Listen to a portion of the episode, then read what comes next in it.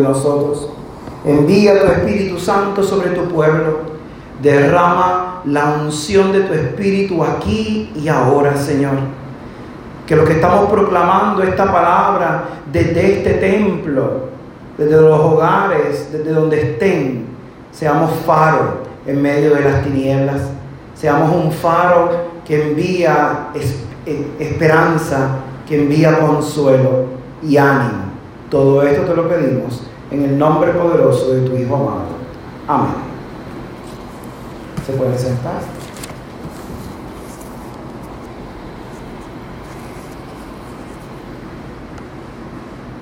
Ayer los misioneros, misioneras del amor sacramentado, la comunidad religiosa a la que la hermana Wilma, la hermana Nélida y yo pertenecemos, celebró lo que llamamos la fiesta de fundación, el día en que fuimos fundados.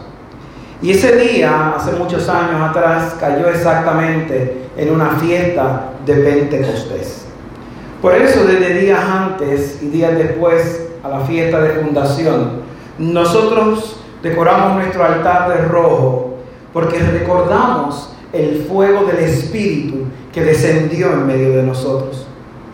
Hay una frase del Evangelio, de los Evangelios, que a mí o a todos los misioneros a lo largo de nuestra vida se nos recuerda con mucha insistencia. Y se nos recuerda porque ninguno de nosotros que estamos dentro de la comunidad religiosa estamos llamados a aspirar a tener cosas o llamados a aspirar a ser o tener posiciones. Se nos recuerda el verso que dice, somos unos pobres siervos, hemos hecho lo que teníamos que hacer.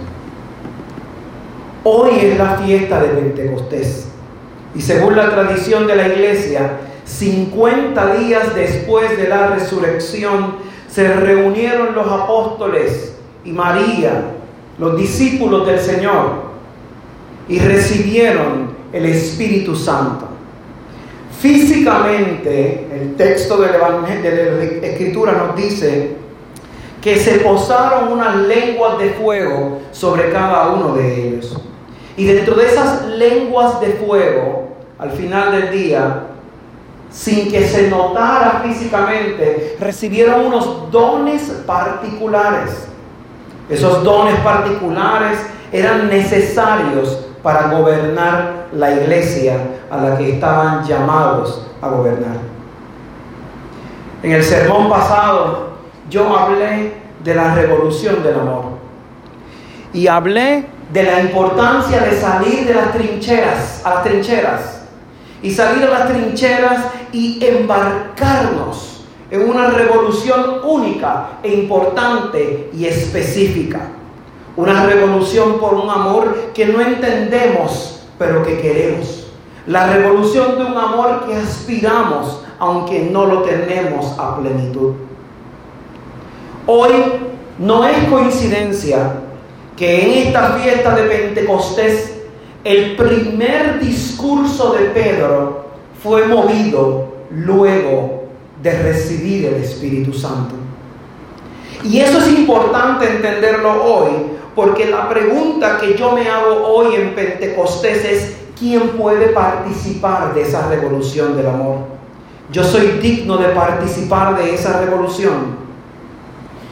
Durante toda la semana, luego de ese sermón del domingo, y pensando en esta fiesta de Pentecostés, entramos en una reflexión, y particularmente yo entré en una reflexión profunda sobre ¿quién es digno?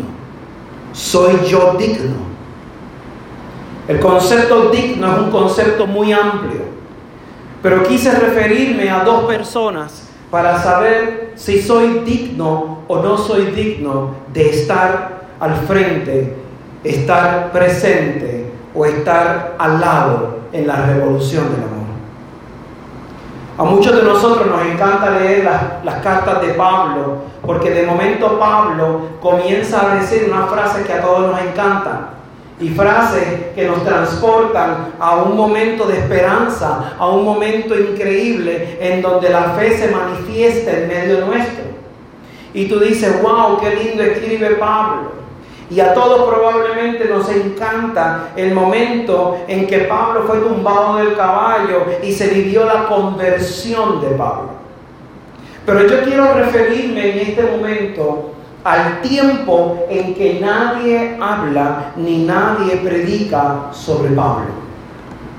Cuando Pablo fue tumbado del caballo, pasó unos días en silencio, sin comer y ciego. El Señor quería que dejara de ver lo que tenía de frente y viera lo que le estaba mostrando en su corazón.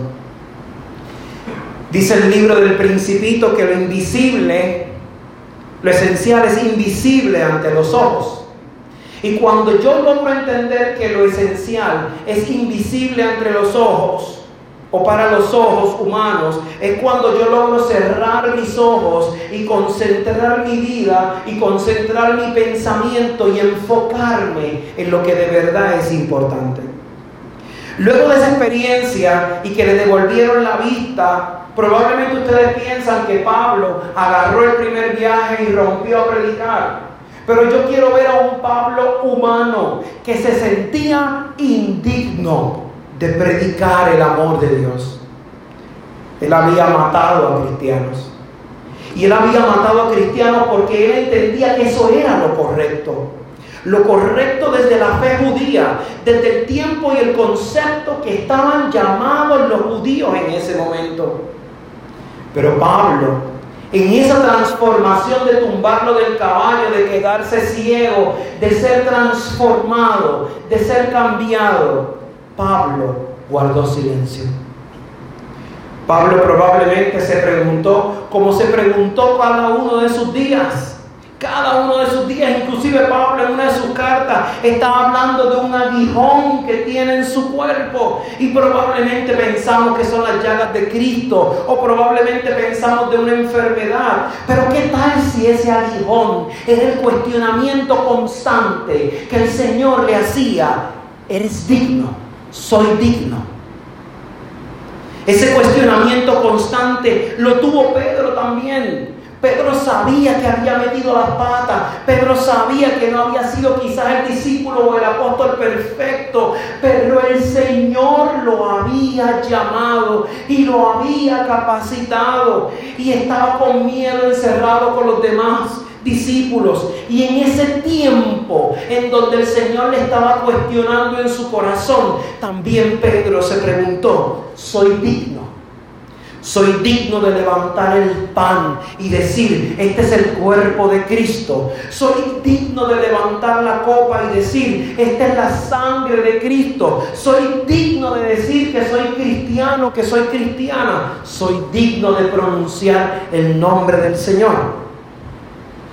Son tantas preguntas y tantos cuestionamientos que definitivamente, definitivamente como seres humanos cada uno de nosotros tenemos. Cada uno de nosotros, usted y yo, el que me está viendo en esta transmisión, probablemente se cuestione, ¿seré yo capaz de dar lo que el Señor me está pidiendo en mi corazón? Probablemente yo creo que es ofrendar o diezmar. Probablemente yo creo que es aportar de vez en cuando a los pobres. Pero yo siento en mi corazón y lo siento a profundidad que el Señor me está llamando. Y yo siento que el Señor me está llamando y el demonio pone sobre mí pilas y pilas y pilas de cuestionamientos, pensamientos negativos, pensamientos de si soy digno, si soy digna de servir a Dios. Y cuando Pedro y los apóstoles estaban haciendo ese cuestionamiento, el Señor dijo entonces, después de haber estado 50 días apareciéndose a ellos, llegó el momento del derramamiento. Y el Espíritu Santo llegó y cuando el Espíritu Santo llega, aunque usted y yo nos resistamos, el Espíritu Santo va a hacer lo que le dé la gana, cuando le dé la gana y bajo los términos que le dé la gana. Cuando mi hermano René propuso en esa última asamblea cambiar el concepto de pastor general obispo, el que más resistencia hice fui yo. No solamente porque sobre mí iban a caer las ínfulas de la mitra o el peso del báculo o el caliente del anillo o el peso profundo de la cruz del Señor, sino que al final del día yo también me cuestioné, ¿soy digno? ¿Soy digno de lo que el Señor me ha llamado? Lo dije muchos años atrás cuando el Señor me eligió para ser superior de una comunidad. Soy digno, Señor. ¿Quién soy yo? Durante muchas semanas yo hice resistencia. E hice resistencia no porque yo sintiera en mi corazón que el Señor no me estaba llamando, sino hice resistencia como Pablo y como Pedro. Señor, yo soy digno. Yo soy digno de llevar al final del día el anillo de tu amor, el compromiso fiel hasta el final de mis días de defender con mi propia sangre, no lo que representa la iglesia para el mundo, sino lo que representa el Evangelio para ti, Señor. ¿Cómo yo puedo ser testigo de una revolución si al final del día no puedo caminar en medio de la revolución? Tiempos en donde el demonio trató de sacudir la voluntad de Dios. Tiempos en donde el demonio buscó la manera de hacer resistencia para que la voluntad de Dios no se manifestase, como en mí, como en los apóstoles. Los apóstoles estaban tan llenos de miedo que se encerraron en un cuarto. Y lo que ellos tenían en su corazón era tan grande que no pudo resistir estar encerrado en un cuarto pasó un terremoto. Sintieron como el Señor se derramó en medio de ellos. Recibieron el Espíritu Santo. Y eso llenó a Pedro de una fuerza tan increíble. Usted ni yo podemos entender la fuerza con que Pedro se levantó a predicar el Evangelio.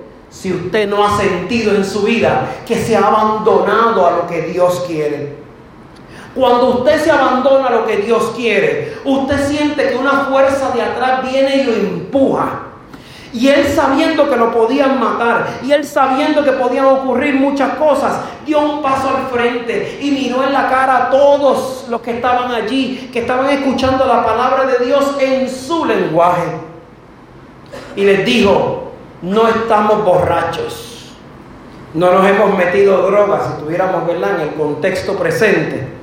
Estamos aquí porque estamos inflamados por un espíritu. Un espíritu que me está gritando, que me obliga a ser testigo de una revolución yo no me puedo quedar callado. De la misma manera que usted y yo en las redes sociales, cada vez que pasa algo que usted cree que es una injusticia social, empieza a compartirlo en las redes sociales. De la misma manera, el Evangelio que proclamamos domingo tras domingo, el Evangelio que leemos en nuestras casas, el Evangelio que estamos escuchando desde que éramos pequeños, no se puede quedar confinado en la iglesia, no se puede quedar confinado en ti. Entonces se dio una explosión increíble. Y Pedro fue y dio su primer discurso como testigo del Evangelio. Él sabía que no tenía nada. Él sabía que al final del día lo único que él podía poseer era la vida y la vida él podía ser arrebatada, pero no le podía ser arrebatada su fe. Pablo sabía que había cometido errores, pero a pesar de eso el Señor lo miró el Señor lo eligió, eligió a un gusano para convertirlo en mariposa. El Señor conoce el corazón. El Señor conoce la mente. El Señor conoce al final del día quién es un verdadero testigo. Porque de su corazón nace un amor que ni usted ni yo podemos explicar. Yo necesito ser testigo en mi vida cristiana. Yo necesito dejar de ser cobarde. Yo necesito de empujar el Evangelio. Yo necesito para ser testigo en esta revolución del amor y para ser partícipe en esta revolución del amor, llegar a mi casa hoy y mirarme en el espejo. Y usted mirarse en el espejo y dedicar por lo menos cinco minutos a mirarse en el espejo. Y no para ver si usted es lindo o linda, ni para ver si tiene que sacarse las cejas, ni para ver si tiene espinitas. No, es para mirarse. Para mirarse que usted y yo somos pecadores. Que somos indignos de tener el nombre del Señor en nuestros labios. que somos indignos al final del día de muchas cosas. Pero el Señor se detuvo. El Señor detuvo el tiempo. Y cuando detuvo el tiempo, el Señor fue y me abrazó. Él no le importó tu color de piel. Él no le importó tu lenguaje. Él no le importó tus estudios. Él no le importó tus pecados. Él le importó el amor que tú podías profesar. Un amor libre y sincero. Un amor que de verdad podía ser testigo en el medio del dolor. Un amor que podía gritar al universo a pesar de que el universo se resistiese. Un amor que se iba a dejar capacitar. Un amor que se iba a transformar en ser iglesia. Iglesia no es el templo, ni el altar, ni el púlpito. Iglesia, somos todos y todas los que hemos recibido diversos dones del Espíritu y los hemos puesto al servicio de la causa de Dios. Pero ¿cuál es la causa de Dios? La revolución del amor. El yo tratar de ser solidario con aquel que no espera que yo sea solidario. El tratar de amar a aquel que no espera ser amado, el tratar de seguir clamando todos los días por aquellos y aquellas que se le olvida clamar al Dios de la vida, al Dios de la misericordia, al Dios del perdón, al Dios que todo lo puede, al Dios que todo lo hace. Todos los días nuestra vida, todos los días lo que hacemos, tenemos que estar concentrados en lo que nosotros vamos a hacer, como lo vamos a hacer, pensando que Dios nos eligió no por lo que nosotros creemos, sino que nos eligió porque Él ve nuestro corazón, porque Él ve lo que somos. Yo soy Pablo, yo soy Pedro, yo soy Santiago, yo soy Juan, yo soy también la Madre Teresa de Calcuta, que se sintió indigna de que el Señor le llamara. Yo soy Francisco de Asís, que también se sintió indigno que el Señor lo llamara. Yo soy David, que pastoreaba ovejas en el campo y el Señor le decidió ungir. Pero todos ellos, todos, no confiaron en sus fuerzas ni en sus capacidades ni en su inteligencia, ni en ninguna de sus habilidades. Confiaron en que Dios se hizo en medio de ellos. Y cuando se hizo en medio de ellos, la historia fue diferente. Permitamos que el Señor esté en medio de nosotros. Permitamos que el Señor se manifieste. Permitamos que el Señor haga un milagro. Que el Señor lo bendiga.